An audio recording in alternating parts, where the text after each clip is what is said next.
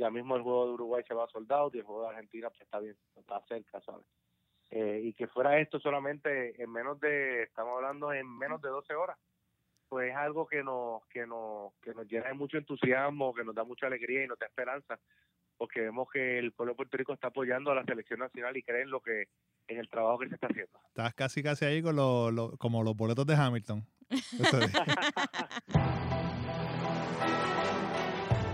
Bienvenidos al podcast de Guapa Deportes. Habla Carla Pacheco en compañía de Julio Ponce. ¿Cómo está, Julio? Muy bien, Carla. Eh, estamos, estoy como que media fañosa.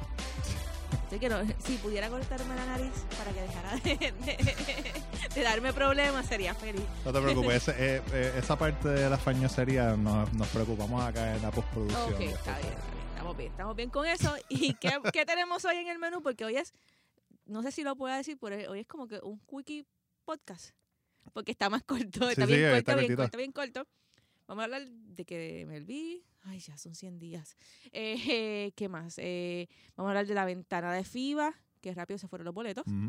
Y vamos a hablar acerca de este jugador que entre el béisbol y el, y el fútbol americano, que eso es obvio que lo mejor es el béisbol, pero él no lo entiende de esa manera.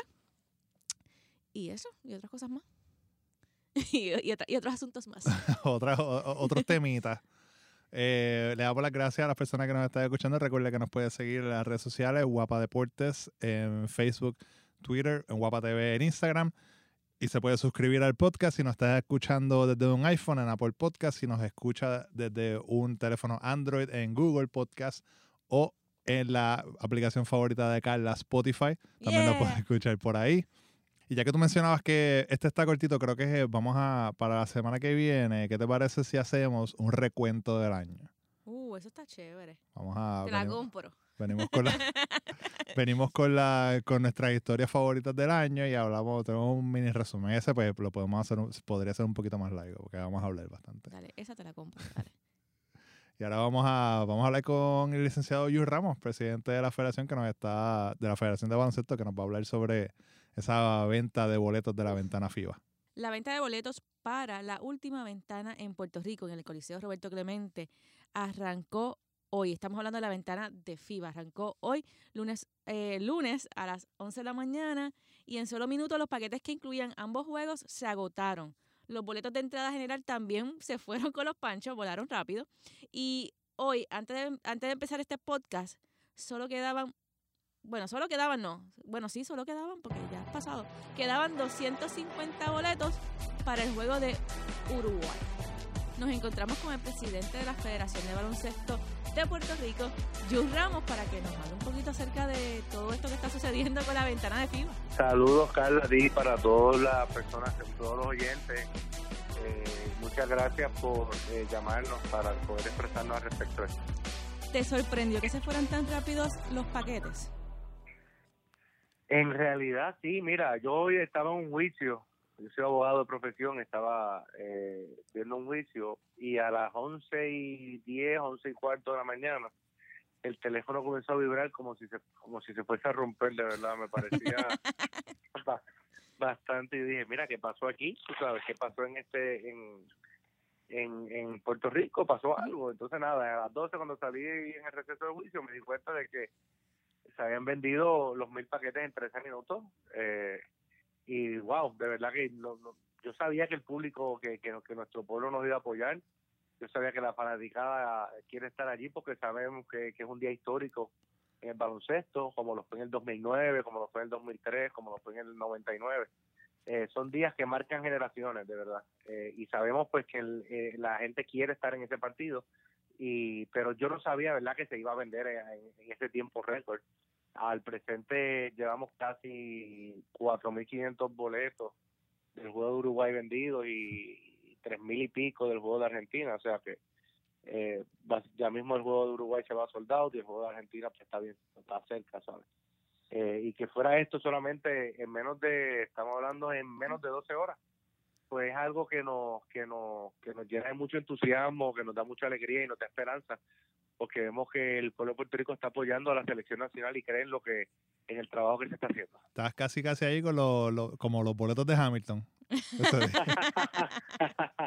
De verdad que, que sí, que yo, yo, yo no esperaba esto, ¿verdad? Yo, yo, yo sabía que se iban a vender, yo sabía que iba a haber casa llena, pero no sabía que iba a ser así rápido. ¿Cuánto las emociones que se vivieron en la pasada ventana en Clemente pudieron haber, haber eh, pues influido en que, en que el fanático se volcara a la, a la hora de comprar boletos? Y te lo pregunto porque en la última ventana, la que vimos recientemente, pues estuvimos, no estuvimos, eh, a, o sea, hablando, hablando así críticamente, no estuvimos a la altura que quizás eh, todo el mundo esperaba. Mira, eh, el juego de baloncesto es un juego, ¿sabes? Compuesto por seres humanos que cometen errores, que se enferman.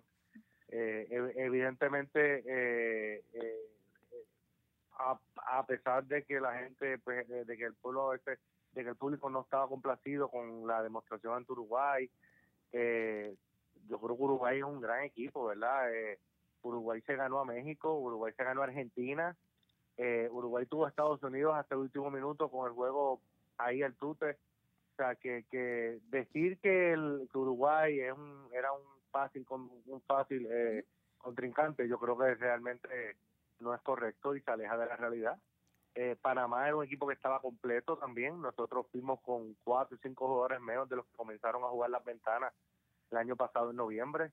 Eh, hemos tenido bajas sensibles como Emi Andújar, Ángel Rodríguez, la pasada ventana, e-, esta no la anterior, eh, no, estaba fuera de ritmo, esta ventana no pudo participar porque se lesionó un hombro, eh, no tenemos a, no tuvimos a Ramón Clemente en esta ventana, ni en la anterior tampoco, o sea que han sido bajas sensibles que, que pues eh, han afectado de cierta manera el sistema que se estaba jugando, pero los muchachos que están han dado del todo por el todo y, y, y, eh, evidentemente ellos quieren representar el país dignamente y hacen lo posible y están haciendo, ¿sabes? Es, esos son los 12 guerreros que tenemos en este momento, tenemos que apoyarlos y no y no recriminar lo que si un juego cerrado, un juego abierto, que si esperábamos jugar esto o lo otro.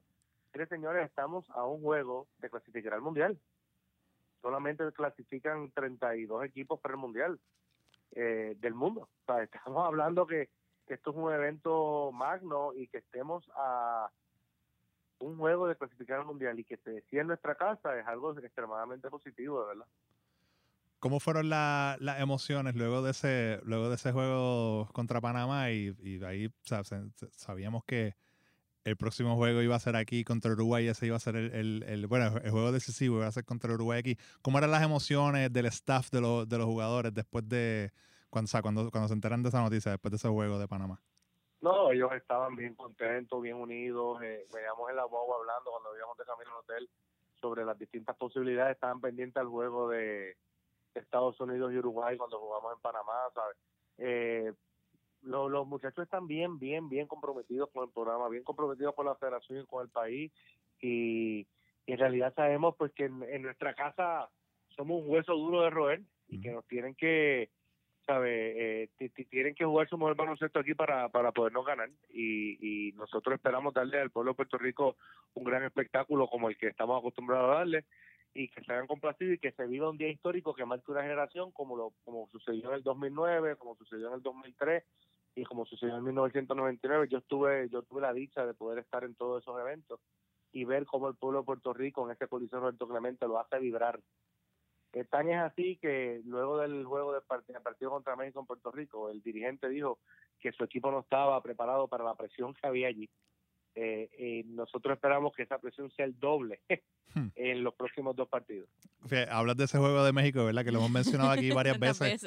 Eh, en esa jugada de, creo que fue una jugada de tres, de, de tres puntos de la línea de tiro libre y, y, y, falla en los tres puntos y ese Clemente estuvo vibrando y todo el mundo gritando y eso es una de las cosas que me, me chocó, recuerdo bastante bien y recuerdo también que como el coach lo decía en la, en la en la conferencia de prensa eh, después. Así que, como tú bien dices, esperamos que, que, sea el doble de, de, lo que fue ese día, porque fue impresionante, pero pues ahora definitivamente ese, el, el, el, el público va, eh, puede, puede meterse de lleno en, el juego y afectar, ¿verdad? Afectar eh, lo, lo, que, ahora está pasando. ahora es tío sí, ahora es tío, o sea, si no ganamos, nos eliminamos, si ganamos, pues tenemos que ganar por más de, más de tres puntos, para porque por el goal Claro. O sea, que eso también, que el, que el, que el pueblo puertorriqueño esté pendiente de eso.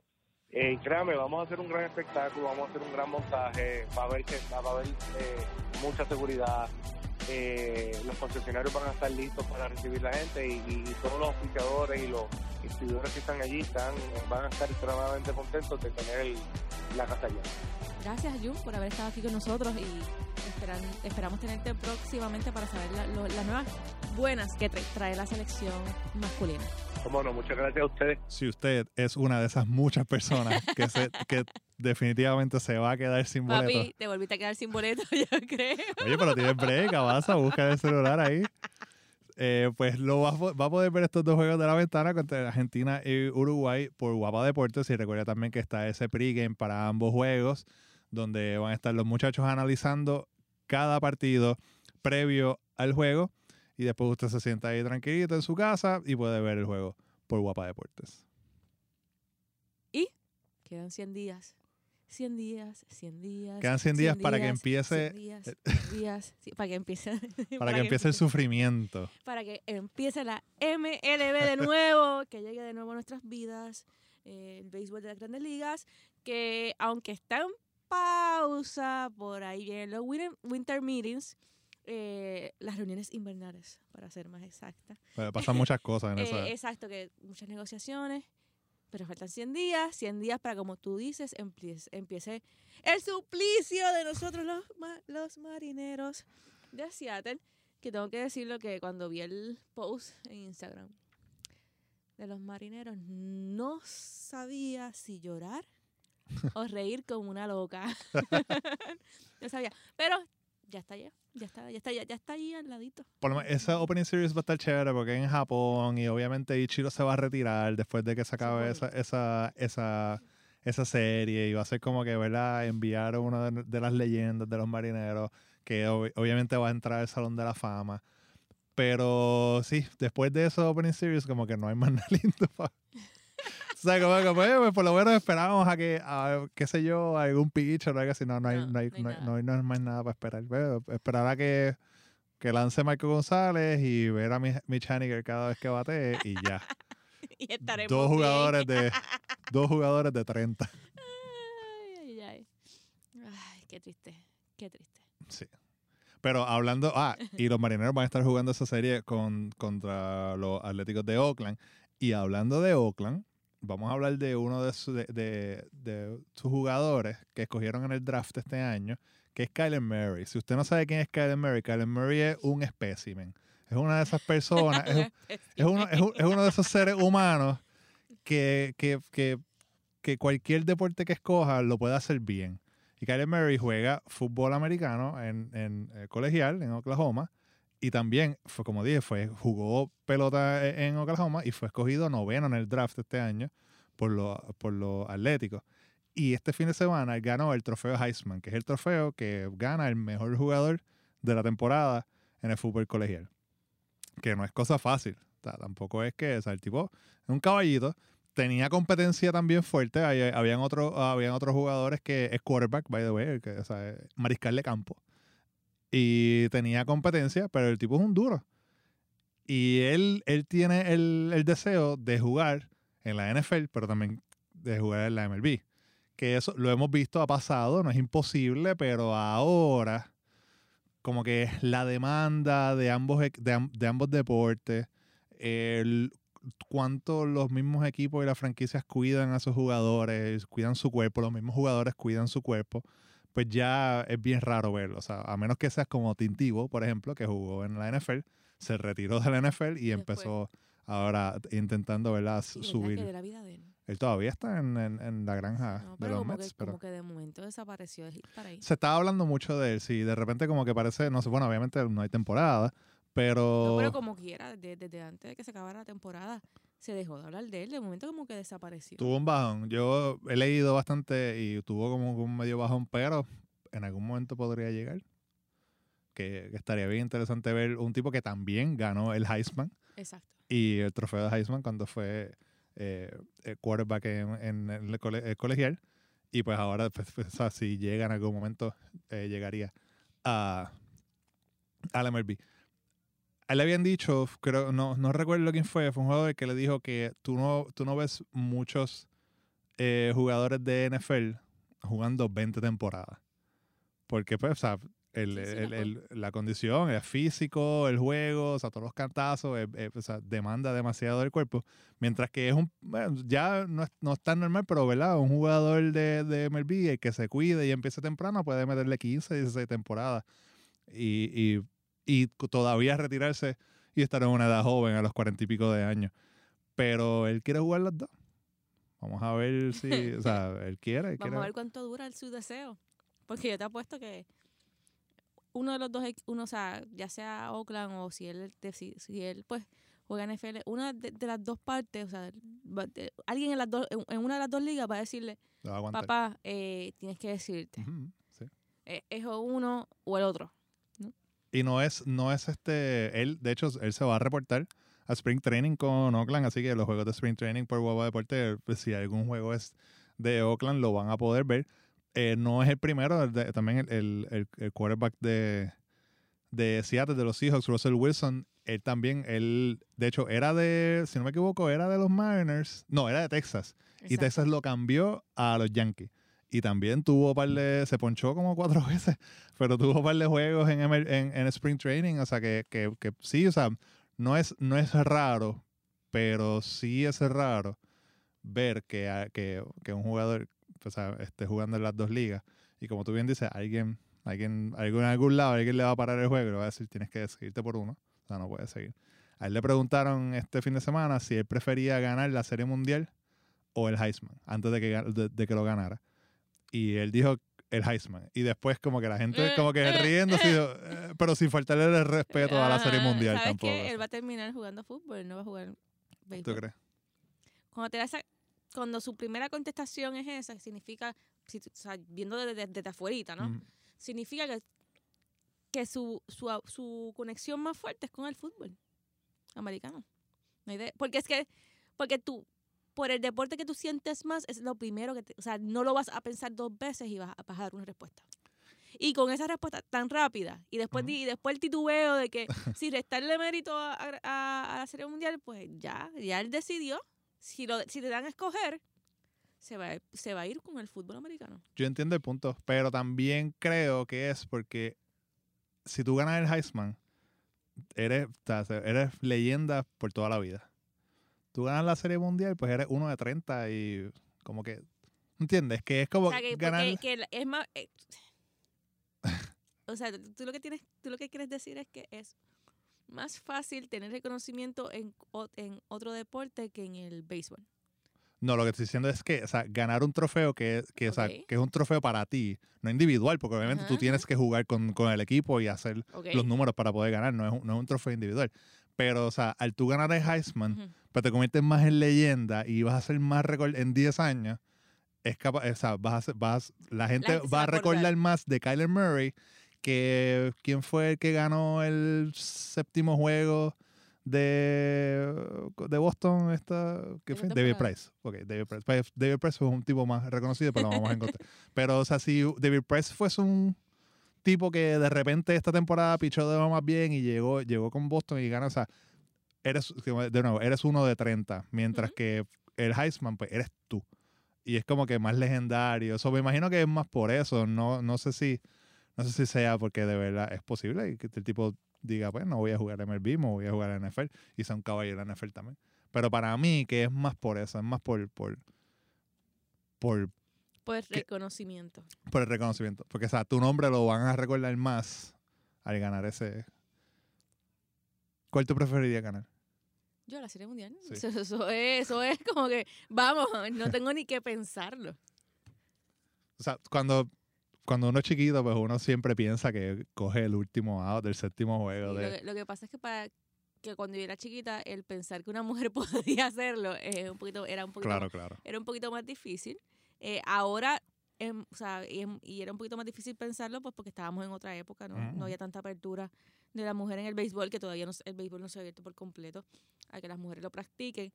Pero ha habido un cambio y la entrada de, de, de mujeres en el draft ah, internacional, ¿no? Ujú. A- a- que, o sea, que entran en, en la lista de jugadores elegibles para el draft internacional, sumado con la, la serie que hubo de Fox donde una mujer Sí. era la que, la que lanzaba para los padres de San Diego. Pues ahora, em, si, si yo, tú, o sea, si, si, si yo fuera una, una jovencita o una niña ahora, pues lo vería más, más factible, ¿no? Más, más, más real de lo que yo lo pude haber visto en mi niñez. Pero definitivamente sería béisbol. En estos días, de hecho, lo- lo- la cuenta de Twitter de los Mariners estaba mencionando, pusieron un video de una de sus periodistas, de la una de las periodistas que, que bueno, periodista del canal eh, oficial de, de los Mariners, eh, Angie Mentic, y ella jugó en un equipo que se llamaba los Silver Bullets y era un equipo profesional, Ajá. todo de mujeres que jugaba contra equipos de hombres. No en la MLB, obviamente, pero esta- en estas ligas que son Sí, menos que... Independientes. eh, ligas Eso- independientes, pero como quiera sigue siendo profesional. Ajá, son. Y, y ella, pues, era un, equipo de todas mujeres y ellas jugaban contra hombres y le daba, y puse por el video, daba par de líneas, era, era, era zurda, es zurda, bateaba a, los- a los zurdos, bate- eh, eh, tenía ese swing de, de zurdo, ¿verdad? Que, que ya, a mitad de swing ya está corriendo casi. Y ella dice que, que, que en algún momento ella espera que, que, que vea a una mujer llegar a, a las grandes ligas y que no va a ser, o sea, que tiene que ser más por, ella menciona finesse, la finura, Ujú. no obviamente la finura como que la finura de mujer, no, sino no, la no. finura de, de- de- del juego, ¿no? Ar- el- el arte de jugar, ¿no? el arte de jugar, exacto. Y, y eh, pusieron eh, clips de ella cogiendo este, como que haciendo, cogiendo instrucciones de bateo con Edgar Martínez. Y, o sea, pero, el caballo, pero o imagínate, sea, o sea, me- me- el próximo puertorriqueño en el Salón de la Fama porque es que va de, va de forma perfecta en, en esa votación, en, la- en la- en hasta la ahora bol- sí, en la- va en perfecto. las papeletas que, que han estado eh, siendo publicadas en las redes sociales por los periodistas que, que votan. Va perfecto. Vamos bien. Ese viaje a Cooperstown en verano está ahí. Ya empecé a buscar los hoteles. Es la última oportunidad que tiene por, por, para hacer, ¿verdad? Para que lo, lo- para que voten por él. Así que vamos a estar esperando. Pero, volviendo a ese tema de, de Kyler Murray, vamos a ver en dónde termina. Lo vamos a estar viendo en Sprint Training. Pero pues, vamos a ver si termina jugando la NFL. Y hablando de la mujer, pues vamos a ver cuánto tiempo falta, cu- cuánto tiempo toma que, que una mujer llegue a un equipo de, de MLB. Y como en la NBA, vamos a cambiar la NBA, como en la, como en la NBA no hay muchas noticias pues, Pero como pasando. que no hay muchas noticias pasando. O sea, sí, hay, O sea, hay cosas espérate, tiempo, tiempo, tiempo. Siempre a LeBron le pasa algo. Bueno, hoy lunes es su último juego contra Dwayne Wade. Ok, Eh, viste que siempre pasa con él algo. Claro, no, claro. Y la serie entre ellos este, es cómica porque está 15 a 15. Así que eh, la serie, la serie entre, entre, eh, o sea, entre ellos dos jugando en contra, eh, es bien, está siendo bien emocional para Dwayne Wade porque obviamente se retira hasta- después de esta temporada. Y eso es como que lo que está llevando la conversación, ¿verdad? En, en- en- hoy, en estos días, en la NBA. Pero lo que a mí me llamó la atención, de verdad, la noticia que de verdad me llamó la atención de, sobre la NBA, es que en un podcast eh, que donde estaba Vince Carter y había alguien más, había, son como cuatro jugadores, Steph Curry le pregunta a como que a los, a, a los que están en el podcast que si ellos creen que, que el hombre llegó a la luna. Y todos ellos dicen que no. Y después él dice como que, ya, no, no- nos van a caer encima por esto. Pero yo, yo tampoco lo creo. O sea que un gran paso para la humanidad nunca pasó. Sí, no, o sea, está... A la NBA, parece que a los jugadores de la NBA les gustan las teorías de conspiración. Kyrie Irving fue uno que decí- eh, dijo hasta los otros días, después tuvo que negarlo, pero dijo hasta los otros días que, que, la, que la Tierra era plana. Una estupidez. Bueno, pero no, espérate. Espérate, espérate, espérate. Él puede estar basado en, lo- en libros antiguos. Eso no significa que, que sea cierto o no, ¿me entiendes? Pero, pero, su- pero es una teoría que se creyó por años, ¿no? A lo mejor. Claro, cuando Colón estaba o sea, en, los mil- en el Por- 1500 por y pico, o sea, hello, claro que, Eso pensaba se- que... Se leyó, se leyó un, libro de historia ya, y Claro se lo memorizó. que y, pens- pa- y para, hacer, para estar en contra de la corriente como los salmones. Cuando llegabas a la Antártica te caías y había un monstruo de siete cabezas que te Que te por favor. Pues, Entonces ahora es Steph Curry que dice que, que el hombre, señoras y señores que nos está escuchando, el ser humano sí llegó a la luna. O sea, hay, hay pruebas indiscutibles de que sí lleva. ¿Qué? ¿Por qué no han vuelto? Pues porque pues no han vuelto. Tampoco es fácil, pero hace una semana acaban de enviar un, acaban de enviar una, un, un- un robot nuevo a Marte. Y la distancia a- de Marte a, o sea, a- a llegar a la Luna to- toma cuatro días, llegar a Marte son seis meses. También está, como nuestro editor está diciendo, o sea, es caro, no es fácil, no es, no es, no es como que, mira, vamos para la Luna, vamos a dar un brinco para allá, o sea. Pero eso es lo que, Qué discusión. pero es, es, es- ese es el tema. Y no, pero lo- ¿sabes lo que pasa también? Que Steph Curry lo dice y van a haber muchos chamaquitos por ahí que no le hacen caso a sus maestros ya y, lo, y le ignoran a sus maestros. Sí, porque es que. Pero escuchan a esos atletas que, que son, son sus ídolos y van a decir, ay, no, nosotros no hemos llegado nunca a la luna. y ahí la, te- la teoría de conspiración se vuelve más Y grande. sigue expandiéndose y todo el mundo pensando. y no llegaron a la luna. Y a mí me da algo cada vez que yo, cada vez que yo veo No, que no, alguien no, es dice- que, es que- es que lo, lo vi, lo vi en tu rostro. eh, Sí, no, eh, no. Cuán, cuán- o sea, mi gente, la cara de él se transformó cuando yo dije que la Tierra era plana.